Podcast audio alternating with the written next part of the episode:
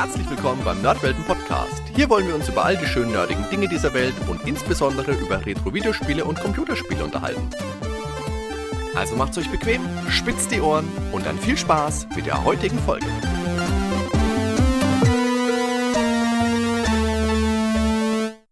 Ein fröhliches Hallo miteinander, herzlich willkommen bei einer neuen Episode des Nerdwelten Podcasts. Ihr habt's gelesen, es geht heute um das 1994er Adventure-Spiel Dreamweb. Dreamweb ist ein Spiel, das ich in den 90ern auch sehr gern gespielt habe und das ich durchaus als besprechenswert erachte, obwohl oder vielleicht gerade, weil es eben nicht perfekt ist. Dabei aber mutig, indem wir sich präsentiert und was es für eine Geschichte erzählt. Das habe ich mir für heute also herausgesucht, weil es einerseits kürzlich mal wieder aus dem Regal quasi magisch in meine Hand geflogen kam und Andererseits ist das Spiel heutzutage ganz legal gratis als Download verfügbar, denn seit 2012 ist es Freeware und außerdem via Scum VM problemlos spielbar. Scum VM kennen die meisten von euch, würde ich mal sagen. Für diejenigen unter euch mit den Fragezeichen in den Augen zwei kurze Sätze dazu. Das ist ein Programm, das es euch ermöglicht, klassische Adventures von LucasArts, Sierra, Westwood und anderen Herstellern auf modernen PCs zu spielen und nicht nur Adventures, zum Beispiel Lens of Lore läuft damit auch und es gibt auch Versionen für andere Plattformen, also meinetwegen für Android-Systeme. Der Name ScumVM steht für Script Creation Utility for Maniac Mansion Virtual Machine, also natürlich eine Anspielung an das Scum-System der LucasArts Adventures. ScumVM ist ein Spitzenprogramm, das verwende ich seit langem, ich bin mir sicher ganz viele von euch auch. Kürzlich erschien ja auch erst wieder ein Update, das das Spielen von Westwoods Adventure Blade Runner möglich macht. Das ist ein Spiel, das 1997 erschienen ist. Das habe ich in der Episode zu Blade Runner schon mal angesprochen. Und da ist das Problem, dass das seit ganz vielen Jahren auf modernen PCs nur noch mit ganz, ganz viel Mühe spielbar war. Jetzt also in der aktuellen Version von ScumVM wieder viel, viel einfacher. Dazu wird es hier in Kürze auch eine Episode geben. Nun aber zu Dreamweb. Dreamweb erschien damals bei Empire. Entwickler war das britische Studio Creative Reality. Ein, und man höre und staune, Zwei-Mann-Studio. Das wurde 1986 von Neil Dodwell und David Du gegründet. Dotwell hat bei Dreamweb programmiert, ist später dann zu Rockstar Games gegangen, hat da an L.A. Noir, GTA Chinatown Wars und Rockstar Table Tennis meinetwegen mitgearbeitet. David Du hat bei L.A. Noir an den Animationen gewerkelt und auch bei Dreamweb war er schon für die Grafiken verantwortlich. Dreamweb ist wohl Creative Realities bekanntestes Spiel. Ich hatte damals noch Nemesis the Warlock für den C64. Das basiert auch, ich meine, auf einer englischen Comicreihe. Da ist man ein Alien-Soldaten-Dingens, der mit einem Schwert um sich hauen kann, aber auch schießen kann. Und man konnte sich aus den Körpern von gefallenen Feinden Türme bauen, die man dann hochhüpfen konnte, um zum nächsten Bildschirm zu gelangen. Äh, das hat einen durchaus morbiden Einschlag und den werden wir auch in Dreamweb wiederfinden. Das Spiel erschien als Diskettenversion für PC und den Amiga und auch eine CD-ROM-Version mit gesprochenen Texten ist erfolgt. Allerdings ist dabei nicht komplett das ganze Spiel vertont worden, sondern nur einzelne Abschnitte. Und manche Sequenzen haben dabei so viel Hall, dass es ein bisschen klingt, als wären die im Badezimmer aufgenommen worden. Das soll wohl Ryans Gedankengänge hörbar machen. Für meinen Geschmack ist der Hall aber doch ganze Spur zu hoch gewesen. Und manchmal klingen die Vertonungen auch ein bisschen seltsam. Also zum Beispiel in der deutschen Version der stark übertriebene Akzent der Rezeptionsdame im Hotel. Aber äh, Natürlich war Sprachvertonung in Videospielen damals noch etwas Neues. Man kann dem Spiel auch zugute halten, dass es überhaupt eine hat. Das war damals absolut keine Selbstverständlichkeit, das möchte ich auch mal klarstellen. Für mich persönlich passt sie aber nicht wirklich zu der im Gegensatz dazu absolut grandiosen Musik. Ich bevorzuge daher die Diskettenversion ohne die vertonten Texte. Lasst mir dazu aber auch mal gerne eure Meinung in den Kommentaren da. Einfluss auf die Geschichte des Spiels haben die Sieben Todsünden und der Film Highlander wird auch immer wieder genannt. Da gibt es durchaus auch Szenen, die in düsteren, verregneten Hinterhöfen spielen. Viel auffälliger finde ich da allerdings das Auge, das gleich schön mittig präsent auf der Spielepackung prangt. Das hat mich direkt an die Void-Kampfmaschine aus Blade Runner erinnert, also die Maschine, mit der man Replikanten, also die künstlichen Menschen erkennen kann. Und Blade Runner ist natürlich auch ein offensichtliches Vorbild, aber das trifft bei Cyberpunk salopp gesagt ja eigentlich immer zu. Ein ziemlich cooles Feature des Spiels ist eine Dreingabe, möchte ich das jetzt einmal nennen. Und zwar lag dem Spiel damals ein Tagebuch mit dem Titel Diary of a Mad Man bei, wobei Mad in Klammern gesetzt und mit einem Fragezeichen versehen ist. Das war im DIN A5-Format, ist geschrieben worden von Stephen Marley und das sieht wirklich richtig, richtig cool aus. Das hat so eine grüne Lederoptik draufgedruckt. Der Titel ist blutig eingekratzt worden, weil er eben mit den Fingernägeln in das Leder in Anführungszeichen eingebracht wurde. Auch cool ist, dass die insgesamt 52 Seiten dieses Buchs handschriftlich ausgefüllt worden sind. Also es ist natürlich gedruckt, aber es ist wirklich, als hätte das jemand mit äh, mit äh, Tinte und Feder geschrieben. Auch ganz cool. Ist natürlich in der deutschen Version auch komplett übersetzt worden. Ich habe das hier in gedruckter Form vorliegen. Das lag, wie gesagt, der Spielepackung damals bei. Und besonders toll an diesem eh schon sehr stimmungsvollen Buch ist, dass in dieser Vorgeschichte hier der geistige Verfall der Hauptfigur Ryan wirklich an der, und das ist der Vorteil jetzt der Handschrift, denn diese Handschrift wird im Verlauf immer schmieriger, immer unleserlicher, grob hingekrickselt, durchgestrichen. Also da kannst du wirklich sehen, wie die Sonntagsschrift wird es im Buch am Anfang mal genannt, im Verlauf wirklich immer, immer unleserlicher, immer wirrer, immer irrer wird. Das ist richtig, richtig toll. Und auch vom Inhalt her passt das sehr gut zusammen, denn hier ist wirklich nicht klar, ist Ryan ein Mann auf einer Mission oder wird er einfach langsam aber stetig verrückt? Und man hat somit auch offline noch Stoff, um sich mit dem Spiel zu beschäftigen, auch wenn es jetzt kein, kein dicker Schmöker ist. Meine Güte, das sitzt jetzt nicht tagelang. Der Autor Stephen Marley, übrigens äh, kein Sohn oder sonst irgendwie verwandt verschwägert mit Reggae-Ikone Bob, sondern der stammt aus England und hat bisher acht Romane veröffentlicht. Besonders die Chaya Black Dragon Serie sollte man da vielleicht mal erwähnen. Das ist Dark Fantasy mit einer chinesischen Halbdämonin.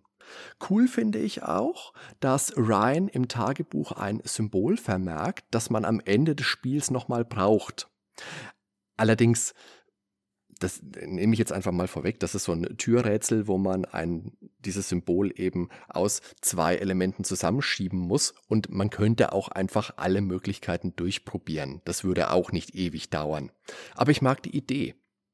Ein Tagebuch lag ja freilich schon bei Indiana Jones 3 bei, und auch in meiner Episode zu Wasteland bin ich schon darauf eingegangen. Da lag auch ein Buch dabei, in dem Spielabschnitte weiter erzählt wurden. Das ist aber ein bisschen anderer Hintergrund. Wenn euch das interessiert, hört euch gerne mal die Wasteland-Folge an.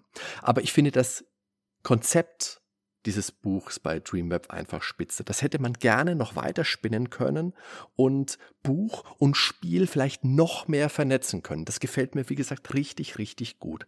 Das Tagebuch, das gibt es auch als PDF. Wenn ihr das Spiel zum Beispiel direkt bei Scum VM ladet, dann ist es im Ordner mit dabei. Ich verlinke euch das natürlich unten mal, damit ihr das auch mal ausprobieren könnt, euch anschauen könnt. Wie gesagt, keine Sorge, das ist mittlerweile alles legal und Freeware.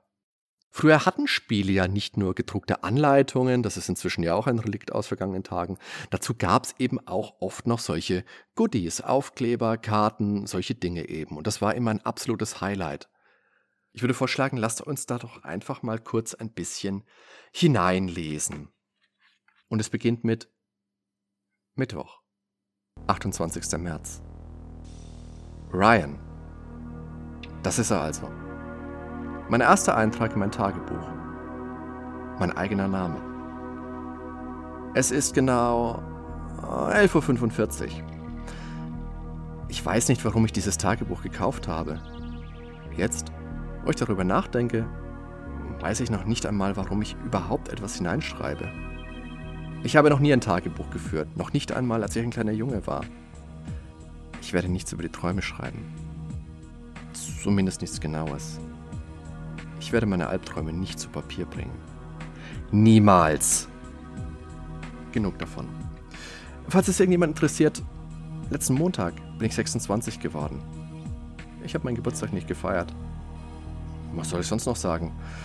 Schreibe ich dies in meiner schönsten Sonntagsschrift nur für mich selber oder für jemand anderen? Vielleicht für Eden? Nein, für Eden nicht. Ich liebe sie. Zumindest glaube ich das. Aber ich würde ihr niemals meine verworrenen Gedanken anvertrauen. Und so beginnt das eigentlich noch recht piano, möchte ich jetzt mal sagen. Er fängt einfach an, ein bisschen von sich zu erzählen. Von seinen Träumen habt ihr jetzt auch schon kurz gehört. Darauf gehen wir dann noch genauer ein. Und wie gesagt, im Verlauf werden die Inhalte immer irrer und schmieriger. Ich steige jetzt hier nochmal ein. Sonntag, 8. April. Träume sind grauenhaft. Nicht sicher, ob ich wach bin. Habe zwei Stunden lang den Lichtschalter beobachtet. Er hat kein Wort gesagt. Überall sind Spinnen. Der Erlöser hat heute Nacht eine Frau getötet. Und was das Ganze auch zum schönen Abschluss bringt. Am Schluss ist seine Schrift wieder richtig klar. Und er endet mit, wenn ihr das jetzt nicht hören wollt, haltet euch mal 10 Sekunden die Ohren zu. Mein Name ist Ryan. Ich bin der Erlöser. Richter und Henker in einer Person. Der Jäger der Sieben. Es ist, als ob man Hitler tötet. Dreamweb hat aber nicht nur dieses Buch, damals auch völlig ungewohnt für die Zeit, für Computerspiele. Es gibt in diesem Spiel völlige Nacktheit, eine Sexszene und explizite Gewaltdarstellungen schon aber eher Richtung comichaft überzeichnet. Also hier zerplatzen Köpfe in sprudelnden Blutfontänen oder es werden Arme abgerissen und bis in den nächsten Bildschirm geschleudert. Das sehe ich als ein zugegebenermaßen extremes Stilmittel, das die Verrohung, die Abstumpfung von Ryan und seiner Zeit, vielleicht sogar der ganzen Menschheit darstellen soll. Ich sehe es definitiv nicht als Glorifizierung. Look und Sound des Spiels sind sehr Blade Runner-lastig. Kein Wunder, dass mir sowas dann gefällt. Neonreklame, dunkle, verregnete Stimmung, Gosse, tolles, stimmungsvolles Setting. Passend dazu kann man in Dreamweb auch sterben. Meist natürlich recht blutig und von Kugeln durchsiebt. Wenigstens kann man aber jederzeit speichern und das sollte man auch regelmäßig machen. In eine Sackgasse kann man sich wohl auch manövrieren, wenn man gleich zu Beginn des Spiels in Edens Wohnung einen wichtigen Gegenstand nicht mitnimmt, den man später noch braucht. Da weist Ryan aber drauf hin und sagt, ich glaube, mir fehlt da noch was Wichtiges, wenn man die Wohnung verlassen will. Aber man kann trotzdem gehen, trotz dieser Warnung. Allerdings würde ich das deswegen dann auch unter selber Schuld absortieren. Ganz knapp was zur Geschichte, da kommen wir später nochmal dazu. Wir spielen in diesem Spiel Ryan, das ist ein Mitzwanziger, der äh, als Barkeeper nebenher jobbt, so ein bisschen der Antiheld, bisschen der Loser vielleicht auch, der von Albträumen geplagt wird, die ihm sagen, dass er der Auserwählte sei, der losziehen soll, um sieben Menschen zu ermorden. Das Ganze in einer dystophen, äh, Cyberpunk-artigen, Blade Runner-artigen Zukunft. Dann zum Interface. Es ist wie gesagt ein Adventure. Das kommt mit der gewohnten Maussteuerung daher allerdings mit einem ungewohnten Blick von oben, also mit einer Draufsicht. Sehr pixelig. Das hat mich damals ein bisschen an das 1987er Stürm die Nazi-Burg-Spiel Into the Eagle's Nest erinnert. Das funktioniert aber echt gut. Mir gefällt diese Draufsicht. Das bringt frischen Wind ins Genre und mir fällt auch kein anderes Adventure mit dieser Darstellung ein. Die Schauplätze werden von Bildschirm zu Bildschirm umgeschaltet. Es gibt also kein Scrolling. Es gibt auch mal richtig winzige Orte, zum Beispiel einen Aufzug mit sonst einem den restlichen Bildschirm ausfüllenden Hintergrund. Als eigentlichen Spielbildschirm in Anführungszeichen bleibt weniger als die Hälfte des Bildes, oft wird sogar deutlich weniger Platz gebraucht. Das hat mich damals auch nicht gestört, auch jetzt immer noch nicht, denn der sehr neutral gehaltene Hintergrund sticht nicht so sehr ins Auge, also der stört nicht. Wenn dann aber eben ein Aufzugsbildschirm wenig größer ist als das Ryan Sprite, dann fällt das halt einmal auf. Am linken Bildschirmrand ist Ryans Oberkörper abgebildet. Das ist auch ganz nett. Wenn wir da auf seine Jacke klicken, dann kommen wir ins Inventar. Das ist eine coole Lösung. Links unten haben wir ein Zoom-Fenster. Ich habe ja schon gesagt, wir sehen das Ganze aus einer Draufsicht. Und in diesem Zoom-Fenster wird vergrößert, worauf wir gerade mit dem Mauscursor zeigen. Das ist auch nötig, da man bei den manchmal doch etwas klein gehaltenen Grafiken sonst noch leichter Dinge übersieht. Aber auch das ist wieder ein cooles Feature mit Alleinstellungsmerkmal. Da fällt mir gerade nichts Vergleichbares ein. Wenn du, lieber Hörer, da was weißt, sag mir gerne in den Kommentaren Bescheid. Und auch super ist, so ziemlich alles kann mitgenommen werden. Wir haben zwar im Inventar nur 30 Plätze, das ist allerdings auch logisch, weil Ryan trägt ja alles in den Taschen seines Trenchcoats bei sich und da ist eben einfach nicht mehr Platz. Schließlich ist es weder Archäologenlederjacke noch Piratenmantel. Ihr habt allerdings die Möglichkeit, Gegenstände auch wieder abzulegen. Auch ganz nett, ich habe ja erwähnt, dass auf der linken Bildschirmseite Ryans Oberkörper abgebildet wird. Ihr könnt dann im Spielverlauf auch eine Sonnenbrille aufsetzen. Auch die hatte der große Ryan dann auf. Und ihr könnt die Armbanduhr benutzen. Und das ist auch ganz nett, wenn man die Uhr anlegt, wird die reale Systemzeit angezeigt. Allerdings, ähm, zumindest bei mir, wenn ich über Scum gespeichert habe, ist nach erneutem Laden die Uhrzeit dann nicht wieder angepasst worden, sondern die lief einfach vom ersten Mal Uranlegen durch weiter. Das kann aber sein, weil ich, wie gesagt, über Scum gespeichert habe. Da bin ich nicht sicher, da möchte ich mich nicht festlegen. Und zu den Items nur das wenigste von dem, was man so einheimst. Braucht man dann natürlich auch wirklich. Beispiel, im Hausgang vor Ryans Bude liegt eine alte Cola-Dose. Das ist offenkundig Müll, aber die Synapsen eines Adventure Gamers lassen den Gedanken, dass die wirklich zu nichts Nütze sein soll, einfach nicht zu. Also wird sie eingesteckt. Ihre Stunde wird schon noch schlagen. Nein, leider nicht.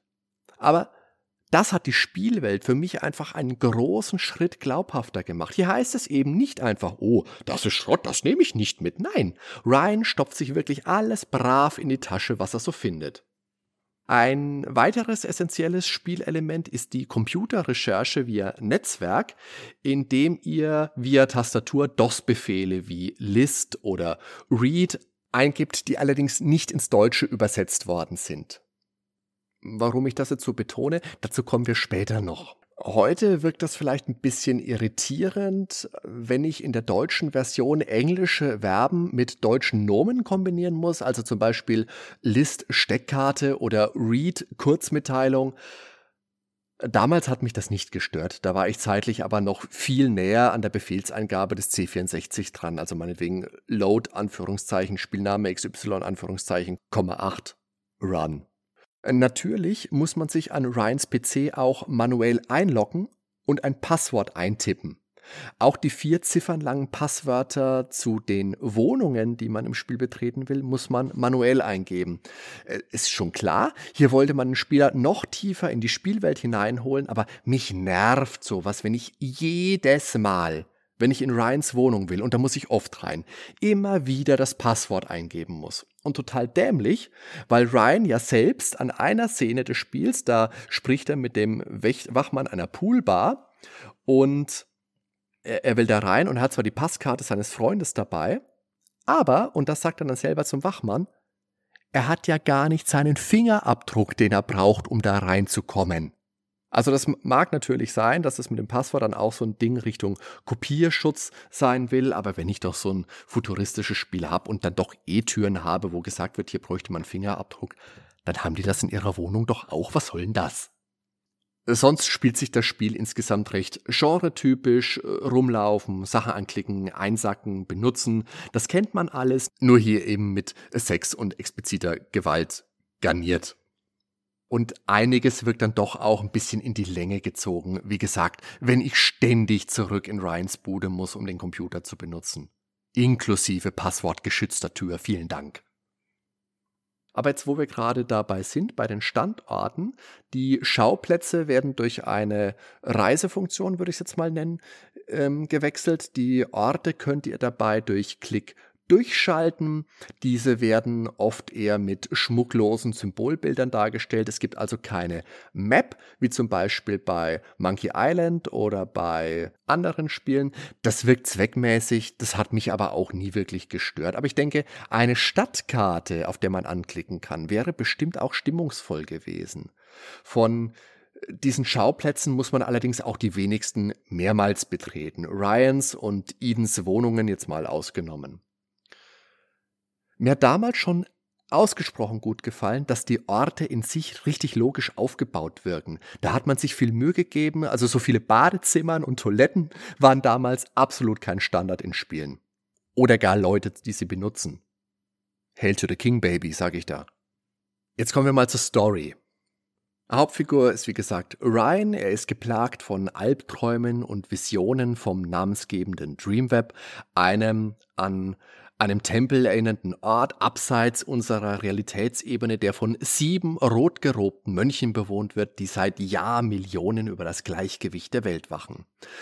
Nun drohen aber sieben böse Individuen, das Netz zu zerstören und die Welt damit ins Chaos zu stürzen. Wollen wir das? Nee, wollen wir natürlich nicht. Nur der Auserwählte kann das jetzt noch verhindern. Ist das Dreamweb aber real?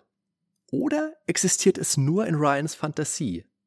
Hier läge eigentlich ein äußerst interessanter Konfliktpunkt, der für mich leider aber letztendlich verschenkt wirkt. Dazu aber später mehr. Apropos später. Ab hier rufe ich jetzt dann doch mal offizielle Spoilerwarnungen aus. Wer sich gar nichts spoilern lassen möchte, der spielt jetzt kurz und hört dann an dieser Stelle weiter. Ich warte so lange hier. Bis gleich.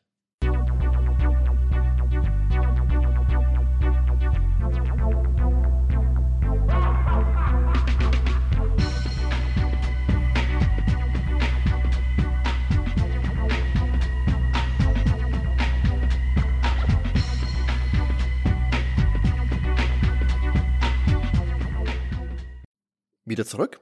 Alles klar. Weiter geht's. Ryan muss sich also bewaffnen und dann losziehen, um die Aufenthaltsorte der Sieben ausfindig zu machen. Praktischerweise wohnen alle gleich in derselben Stadt. Im Verlauf der Bewaffnung gibt es eine ganz, ganz tolle Szene. Als Ryan seinen diarrhoegeplagten Freund Louis besuchen möchte, wird er vorher am Hausgang überfallen und via Elektropeitsche ausgenockt.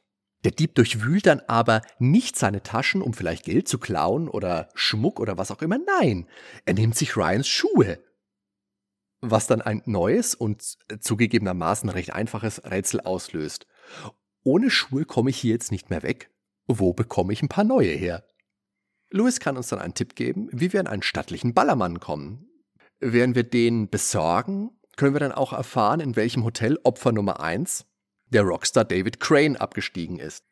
Der Name David Crane ist natürlich eine ganz nette Hommage an die Entwicklerlegende, natürlich Augenzwinkern mit viel schwarzem Humor, wenn man den weiteren Verlauf des Spiels bedenkt. Das zweite Opfer heißt übrigens Sterling und der Autor Bruce Sterling gilt als Mitbegründer des Cyberpunk. Ja, und bevor es dem guten David an den Kragen geht, muss man sich erstmal durch sein Hotel durcharbeiten. Und da gibt es dann eine Stelle, die mich dazu bewogen hat, an dieser Stelle einen kurzen Exkurs zur deutschen Übersetzung des Spieles zu machen. Da muss man sich nämlich aus so einem, ihr kennt das, wenn ihr im Hotel oder in öffentlichen Gebäuden irgendwo seid, da gibt es immer diese Feuerwehr-Notfallkästen mit dem äh, Rufknopf, mit dem Feuerwehrschlauch, dem Feuerlöscher drin, meinetwegen. In diesem Spiel ist es eine Axt. Und das ist ein bisschen doof übersetzt, weil dieser Sicherheitskasten heißt Alarmknopf. Und diesen Alarmknopf musst du aufmachen und da ist die Axt drin. Das kann den einen oder anderen vielleicht schon mal irritieren. Und auch komisch ist, dass die Befehls-Icons für Use und Open im Inventar gar nicht so wirklich übersetzt worden sind. Was heißt gar nicht so wirklich? Du hast natürlich diese Icons, die, so, die du anklickst. Da ist nebenbei eine Grafik von Ryan mit drauf, damit es schöner veranschaulicht wird vielleicht. Und da steht eben auch in der deutschen Version Use und Open. Es wird dann unten links der zusammengefügte Satz natürlich schon übersetzt. Also na, zum Beispiel öffne Brieftasche, je nachdem, mit welchem Gegenstand man Open eben kombiniert. Aber das ist irgendwie schon komisch. Bei den meisten anderen Adventures, gerade bei den LucasArts Adventures, äh, fallen mir jetzt natürlich immer spontan ein der damaligen Zeit, da wurden die Werbe-Icons der deutschen Version ja auch immer komplett übersetzt. Also ich denke, das wäre schon gegangen. Bei den Computerbefehlen, die habe ich vorhin schon angesprochen, da kann ich das vielleicht noch durchgehen lassen. Ja, aber das, ah, das wirkt schon irgendwie ein bisschen komisch. Und retrospektiv natürlich auch umso seltsamer, da man sich ja auch die Mühe gemacht hat, das Spiel auch in einer Talkie-Version herauszubringen. Was bedeutet, kostengünstig kann die deutsche Version gar nicht gewesen sein. Deswegen umso komischer, dass das einfach durchgewunken wurde. So viel dazu.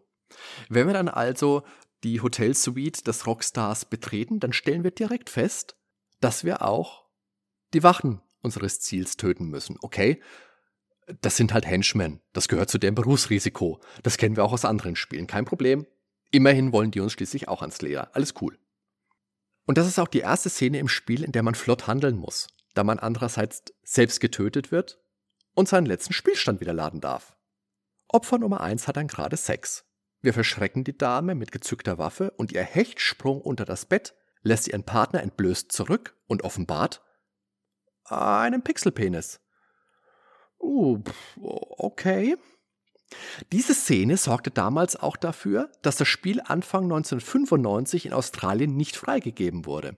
Also wurden die beiden Figuren eben nachträglich angezogen und es gab ein M-Rating. Mich wundert dabei weniger, dass das Spiel für Empörung sorgte, sondern vielmehr, dass sich an der sonstigen Brutalität wohl keiner wirklich gestört hat. Hier kriechen immerhin auch Leute mit abgerissenen Unterleibern durch die Gegend und werden dann auch noch hingerichtet. Oder werden regelrecht zerfetzt. Das scheint damals nicht so viele gestört zu haben. Verteilte Gedärme? Ja, gerne. Penis? Nein, danke. Okay. Naja, dann trinke ich jetzt mal einen Schluck heißen Kaffee drauf. Das ist ein verdammt guter Kaffee. Mmh, die gute San Andreas Röstung. Wo war ich? Nach diesem ersten und allen folgenden, nennen wir sie mal Hauptmorden, wird Ryan jedes Mal wieder zurück ins Dreamweb gesaugt und somit aus der unmittelbaren Gefahrenzone entfernt, um weitere Instruktionen des geheimnisvollen Obermönchs zu erhalten. Im Anschluss wird er dann in eine nahegelegene Gosse teleportiert. Im Verlauf besteht unsere Mission aus dem Auffinden und Ermorden der verbliebenen Schläfer. Dabei geht Ryan eiskalt und skrupellos vor. Ich habe da mal ein Beispiel rausgesucht. In anderen Spielen steht man oft vor einem pflichtbewussten Wachmann, der einen nicht vorbeilässt und den man mühsam umgehen oder austricksen, bestechen, was auch immer muss. Äh, denkt an den Brückentroll in Monkey Island. Bei Dreamweb ist die Lösung dabei simpel. Da gibt's eine Szene mit einem älteren, netten, äußerst freundlichen Wachmann, der keine unmittelbare Gefahr darstellt, aber uns eben den Zugang zum Fernsehstudio verwehrt. Was muss man machen? Natürlich das Gesicht wegschießen. Also da habe ich dann kurz gestutzt, als ich das mal probiert habe und es wirklich funktioniert hat. Hier bin ich mir als Spieler nicht mehr sicher. Ist Ryan wirklich ein Mann mit einer realen Mission, der sein Ziel mit wirklich allen Mitteln durchsetzen will? Oder ist er einfach nur ein geisteskranker Serienmörder. Und eben dieser Ansatz wird vom Spiel nicht konsequent genug zu Ende gesponnen. Man hat das mit dem wirklich tollen Tagebuch, das ja, wie gesagt, auch im Titel schon die Unklarheit hat, mit Diary of a Mad, Fragezeichen Man. Und den Träumen, man hat super angerissen. Bei beiden, wie gesagt, es ist nicht eindeutig, ob Ryan vielleicht möglicherweise einfach irre ist. Und genau das ist so schade. Denn wenn man dieses Gefühl der Unsicherheit voll ausgespielt hätte, dann wage ich zu behaupten, dass Dreamweb heute einen viel größeren Stellenwert hätte. Ein erwachsenes Spiel mit einer tiefgehenden, verworrenen Geschichte, bei der die Grenzen zwischen hell und dunkel immer mehr verschwimmen. Für die Spielwelt, für die Spielwelt ist klar, dass Ryan einfach ein verrückter Serienmörder ist, den es zu stoppen gilt. Und so findet er ja auch am Schluss des Spiels ein ganz logisches Ende. Dem Spieler dem wird dagegen ziemlich früh klar, dass Ryan natürlich der Held ist, der alle rettet. Weil das Dreamweb wirklich existiert. Und hier hätte ich mir einfach mehr Tiefe gewünscht, mehr Unklarheit. Einfach, ja, einfach eine nagende Unsicherheit. Hat Ryan wirklich die Welt gerettet? Oder hat er im Wahn Unschuldige ermordet? Und hier hätte man wirklich mit dieser spürbaren Zerrissenheit des Helden, einem Zweifel an seinem Handeln, punkten können. Jetzt haben wir von den Charakteren des Spiels ja schon ein bisschen was gehört. Ich gehe jetzt mal kurz auf einige wenige ein. Natürlich Ryan, der von Albträumen geplagte Barkeeper Mitte 20, der aufgrund seiner Vision loszieht, um sieben Menschen zu ermorden. Er wohnt in einem zusammengemüllten Loch. Das Bett ist nicht gemacht, angefressenes Essen überall, ein, ein prächtiger Saustall. Dann gibt's da noch seine Freundin Eden, die wesentlich bodenständiger und erfolgreich als Ryan ist. Ihr Name ist natürlich eine Anspielung auf den Garten Eden, auf eine paradiesische Zuflucht, in der Ryan zu Beginn des Spiels erwacht. Louis, das ist Ryans ebenso verwahrloster Kumpel, der hockt gerne lang auf dem Klo und das ist der einzige Videospielcharakter, der mir so spontan einfällt, der den Spieler nicht vor der Badezimmertür warten lässt, sondern zum munteren Darmentleerungspläuschchen einlädt. Ziemlich früh treffen wir auch noch Sparky, das ist der netteste Barchef der Zukunft, der dem notorischen Spätkommer Ryan statt dem angekündigten Rauschmiss dann eben doch zwei Wochen Auszeit plus einen Vorschuss gewährt, und zwar ein Vorschuss, der so groß ist, dass sich Ryan dafür eine stattliche Handfeuerwaffe und ein Hotelzimmer leisten kann. Wichtig für die Geschichte sind dann noch die sieben Wächter des Streamweb, von deren Anführer Ryan zu Beginn des Spiels seine Mission erhält und natürlich die sieben Schläfer, die sieben Böse. Die bleiben abseits dieser Eigenschaft, dass sie halt einfach böse sind und alles ins Chaos stürzen wollen, allerdings auch ziemlich blass. Ich meine natürlich, okay, der eine ist General, der andere ist ein Rockstar, aber ansonsten, sie sind halt einfach böse, haben bereits eine mehr oder minder gehobene Rolle in der Gesellschaft und werden einfach zu mächtig. So nicht, Freunde, so einfach nicht. Neben dem Buch mein anderes großes Highlight habe ich ja schon kurz angeschnitten, das ist die Musik. Die stammt von Matt Selden, das sind stimmige Ambience, Synthi-Klänge. Für mich, wie gesagt, ein echtes Highlight. Es sind nicht unbedingt Ohrwürmer, aber mir gefällt die Musik dennoch sehr gut, weil sie sehr gut zur Stimmung passt und ja, vielleicht sogar viel mehr noch dazu beiträgt. Sie ist bedrückend düster, schwermütig. Als Loop kann man das auch gut für eine Shadowrun Pen and Paper Runde verwenden. Wir hören an dieser Stelle mal kurz rein.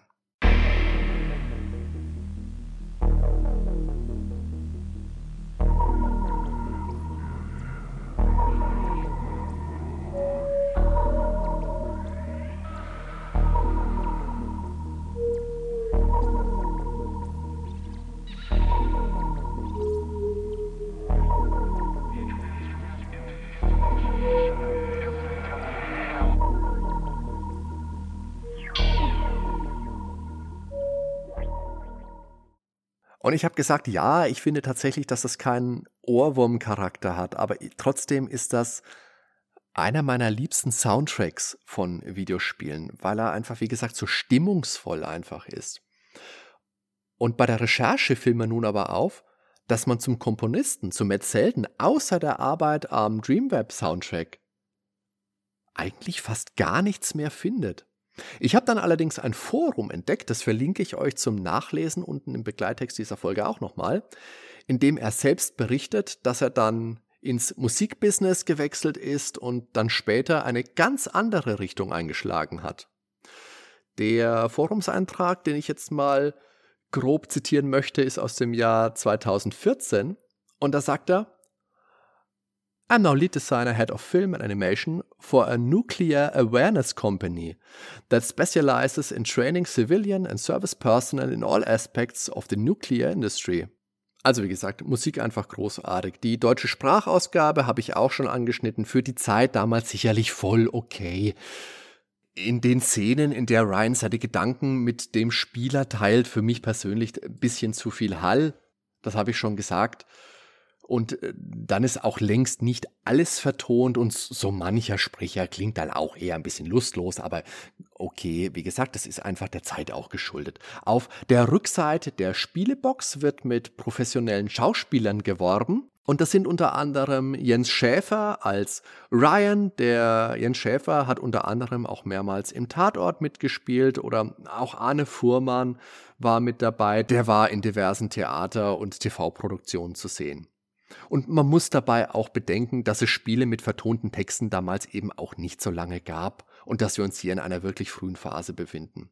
Aber zumindest die Soundeffekte sind auch richtig toll. Regen prasselt nieder und wird zum Beispiel unter dem Vorbach der Poolbar deutlich abgedämpft oder die Geräusche des Arcade-Automaten in der Bar.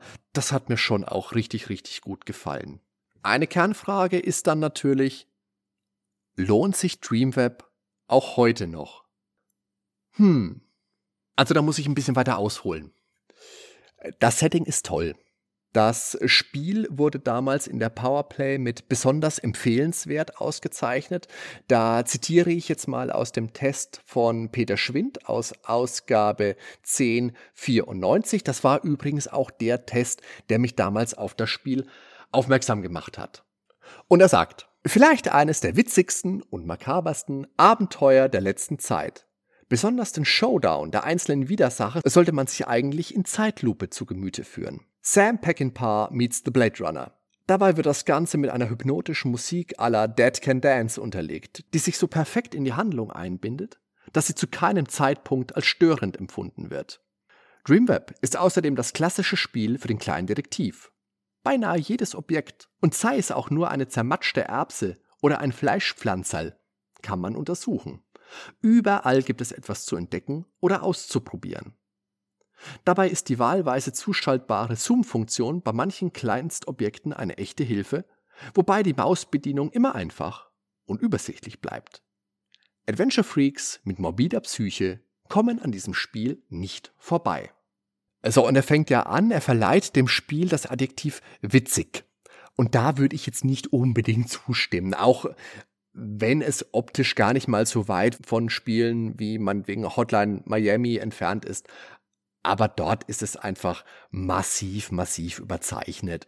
Und äh, natürlich, ich habe das auch schon gesagt, bei Dreamweb ist, äh, ist, es auch überzeichnet, aber eben nicht so arg für, mein für meine Verhältnisse.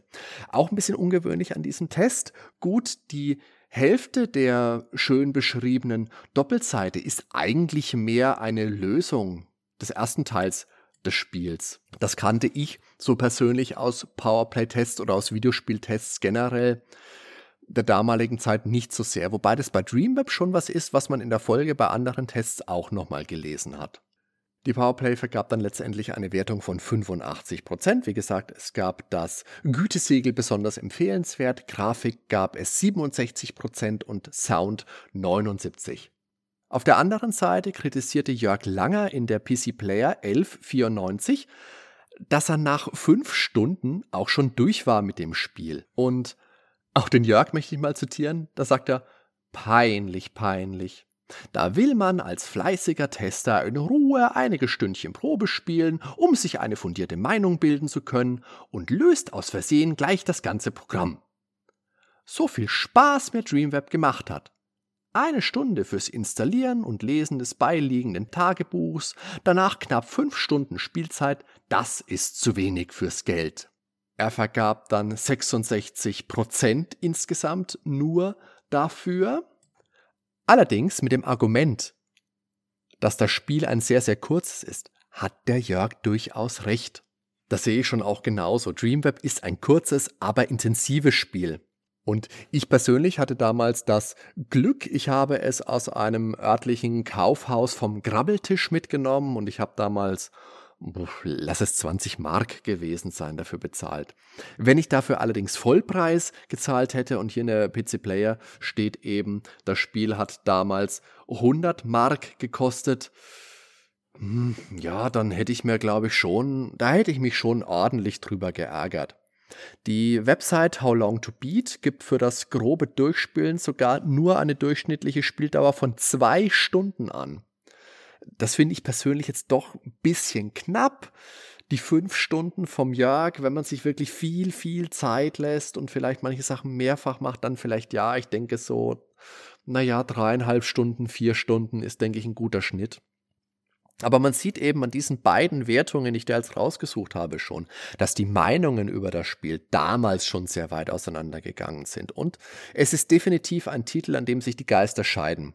Auch online findet man heutzutage recht ausgeglichen alles von verkannter Hit oder Hidden Gem, dieser Terminus wird ja auch gerne verwendet, bis absoluter Rotz. Und für mich liegt die Wahrheit wahrscheinlich am ehesten irgendwo dazwischen. Ein Großteil von Dreamweb ist klassische Adventure-Kost. Wie gesagt, rede mit allen Leuten, benutze Gegenstände, löse Rätsel. Und vieles davon funktioniert sehr gut. Die Gespräche sind eher auf der simplen Seite angesiedelt. Gesprächsoptionen in Form von Dialogbäumen gibt es hier nicht. Von diesem Konzept war David Du wohl kein großer Fan. Das finde ich persönlich ja schade, weil ich finde, dass sowas ja immer mal noch viel mehr Tiefe schafft. Ist aber natürlich auch was, was dann mehr Entwickleraufwand bedeutet. Und wir erinnern uns wieder, es waren zwei Mann, die an dem Spiel gewerkelt haben. Auf die übermäßige Gewaltdarstellung und den Pixelschwengel hätte ich auch verzichten können und unter dem Strich muss ich auch ehrlich sagen, dass Dreamweb für mich auch nicht in einer Liga mit den großen Adventure-Titeln ist. Aber es ist dennoch zumindest ein interessanter B-Titel, ein verstörender Thriller für ein erwachsenes Publikum und Gerade, dass ihr das Spiel bequem via Scum VM spielen könnt und sogar noch legal als Freeware auf deren Seite bekommt, macht das Ganze zumindest interessant, wenn es denn schon kein Pflichttitel in Anführungszeichen ist. Das PDF des Tagebuchs kann man sich dann bequem aufs Tablet ziehen oder aufs Handy meinetwegen und abends auf der Couch noch flott durchlesen, das die Vorgeschichte erzählt, natürlich idealerweise vor dem eigentlichen Spielen.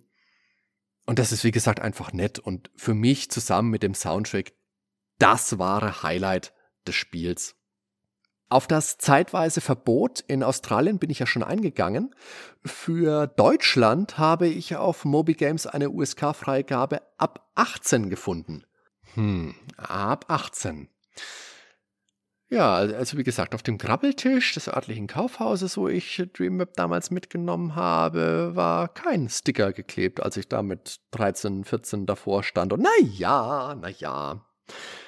Mein Problem mit dem Spiel ist, dass es viel tolles Potenzial liegen lässt und meiner Meinung nach heute einen Namen wie ein Donnerschlag haben könnte, wenn es sich voll entfaltet hätte. Allein der Name, Dreamweb, also Traumnetz lässt so viel Raum für Spekulationen. Was ist real? Was ist Traum? Aber, aber dieser Grundgedanke wird letzten Endes leider nicht wirklich gut ausgespielt. Wie gesagt, das Tagebuch leitet da sehr toll in einen Zwiespalt hinein, den das Spiel dann aber schnell zerschlägt. Also ein äh, Total Recall-artiges Szenario, wo am Ende gar nichts mehr sicher ist wo du nicht mehr weißt, was ist Traum, was, was ist Realität, was ist wirklich passiert, was ist hier los. Das kommt hier nicht zustande. Äh, und damit es deutlich wird, wenn ich Total Recall sage, dann meine ich selbstverständlich das Meisterwerk mit Arnold Schwarzenegger und nicht, nicht das schauderhafte Remake. Und wo wir da gerade dabei sind, ich denke, dass Dreamweb als Film wahrscheinlich viel besser funktioniert hätte, denn als Computerspiel. Und äh, das sage ich und das muss ich auch mal deutlich machen, als jemand, der das Spiel mag. Aber als Film, da hätte man Buch und Spielinhalt toll in einen zwei Stunden Thriller vermengen können. Düsteres Setting, kalt, brutal, ein Schuss The Crow noch obendrauf mit dazu. Das wäre bestimmt geil geworden. Ich sehe da sogar Potenzial zu einem Kultfilm. Aber zurück zum Spiel. Insgesamt gibt es für mich eine ganze Latte an besseren Adventures mit Blade Runner, Snatcher und Beneath Steel Sky sogar in einem Cyberpunk-Setting. Und Dreamweb ist für mich aus den genannten Gründen zwar kein Überspiel, aber es bietet durchaus Ansätze, die es auch heute nochmal spielenswert machen. Man kann wirklich einfach alles einsacken. Mir gefällt der pixelige Stil und die Draufsicht und Letztendlich ist es wie gesagt auch ein kurzes Spiel, kein Zeitfresser wie ein Dragon Quest 11, mit dem, bei dem ich aktuell nur schleppend vorankomme, weil ich als arbeitender Familienvater einfach nicht so viel Zeit habe, um einen derart umfassenden Spiel gerecht werden zu können. Und obendrauf könnt ihr euch Dreamweb quasi jetzt direkt legal kostenlos noch laden, wenn ihr es nicht schon lange gemacht habt. Ich habe damals äh, für ja, wie gesagt, noch gezahlt, auch wenn es, ja, lass es die 20 Mark gewesen sein von mir aus. Und ich habe dieses Geld auch nicht bereut. Das war es auf jeden Fall wert. Und Außerdem ist es obendrauf auch noch ein Spiel, das mich trotz seiner Schwächen auch heute noch beschäftigt. Es macht also letztendlich auch doch einiges äußerst richtig. Das kann man sich also durchaus mal anschauen. Wie gesagt, ich verlinke euch das unten im Beschreibungstest dieser Episode. Falls ihr das Spiel schon kennt oder jetzt angefixt seid und es in nächster Zeit kennenlernt, dann würde ich mich auch sehr für eure Meinung interessieren, für eure Erfahrungen mit dem Spiel. Lest das Tagebuch, spielt das Spiel und dann schreibt was in die Kommentare auf der Homepage, auf YouTube, auf Facebook, auf Twitter, da gibt es ja mannigfach Möglichkeiten. Und ich, ich bin wirklich sehr gespannt, was ihr so denkt. Dann sage ich vielen Dank für euer Interesse. Ich hoffe auf ein baldiges Wiederhören hier beim Nerdwelten Podcast. Macht's gut, bis bald und träumt was Schönes. Euer Hardy.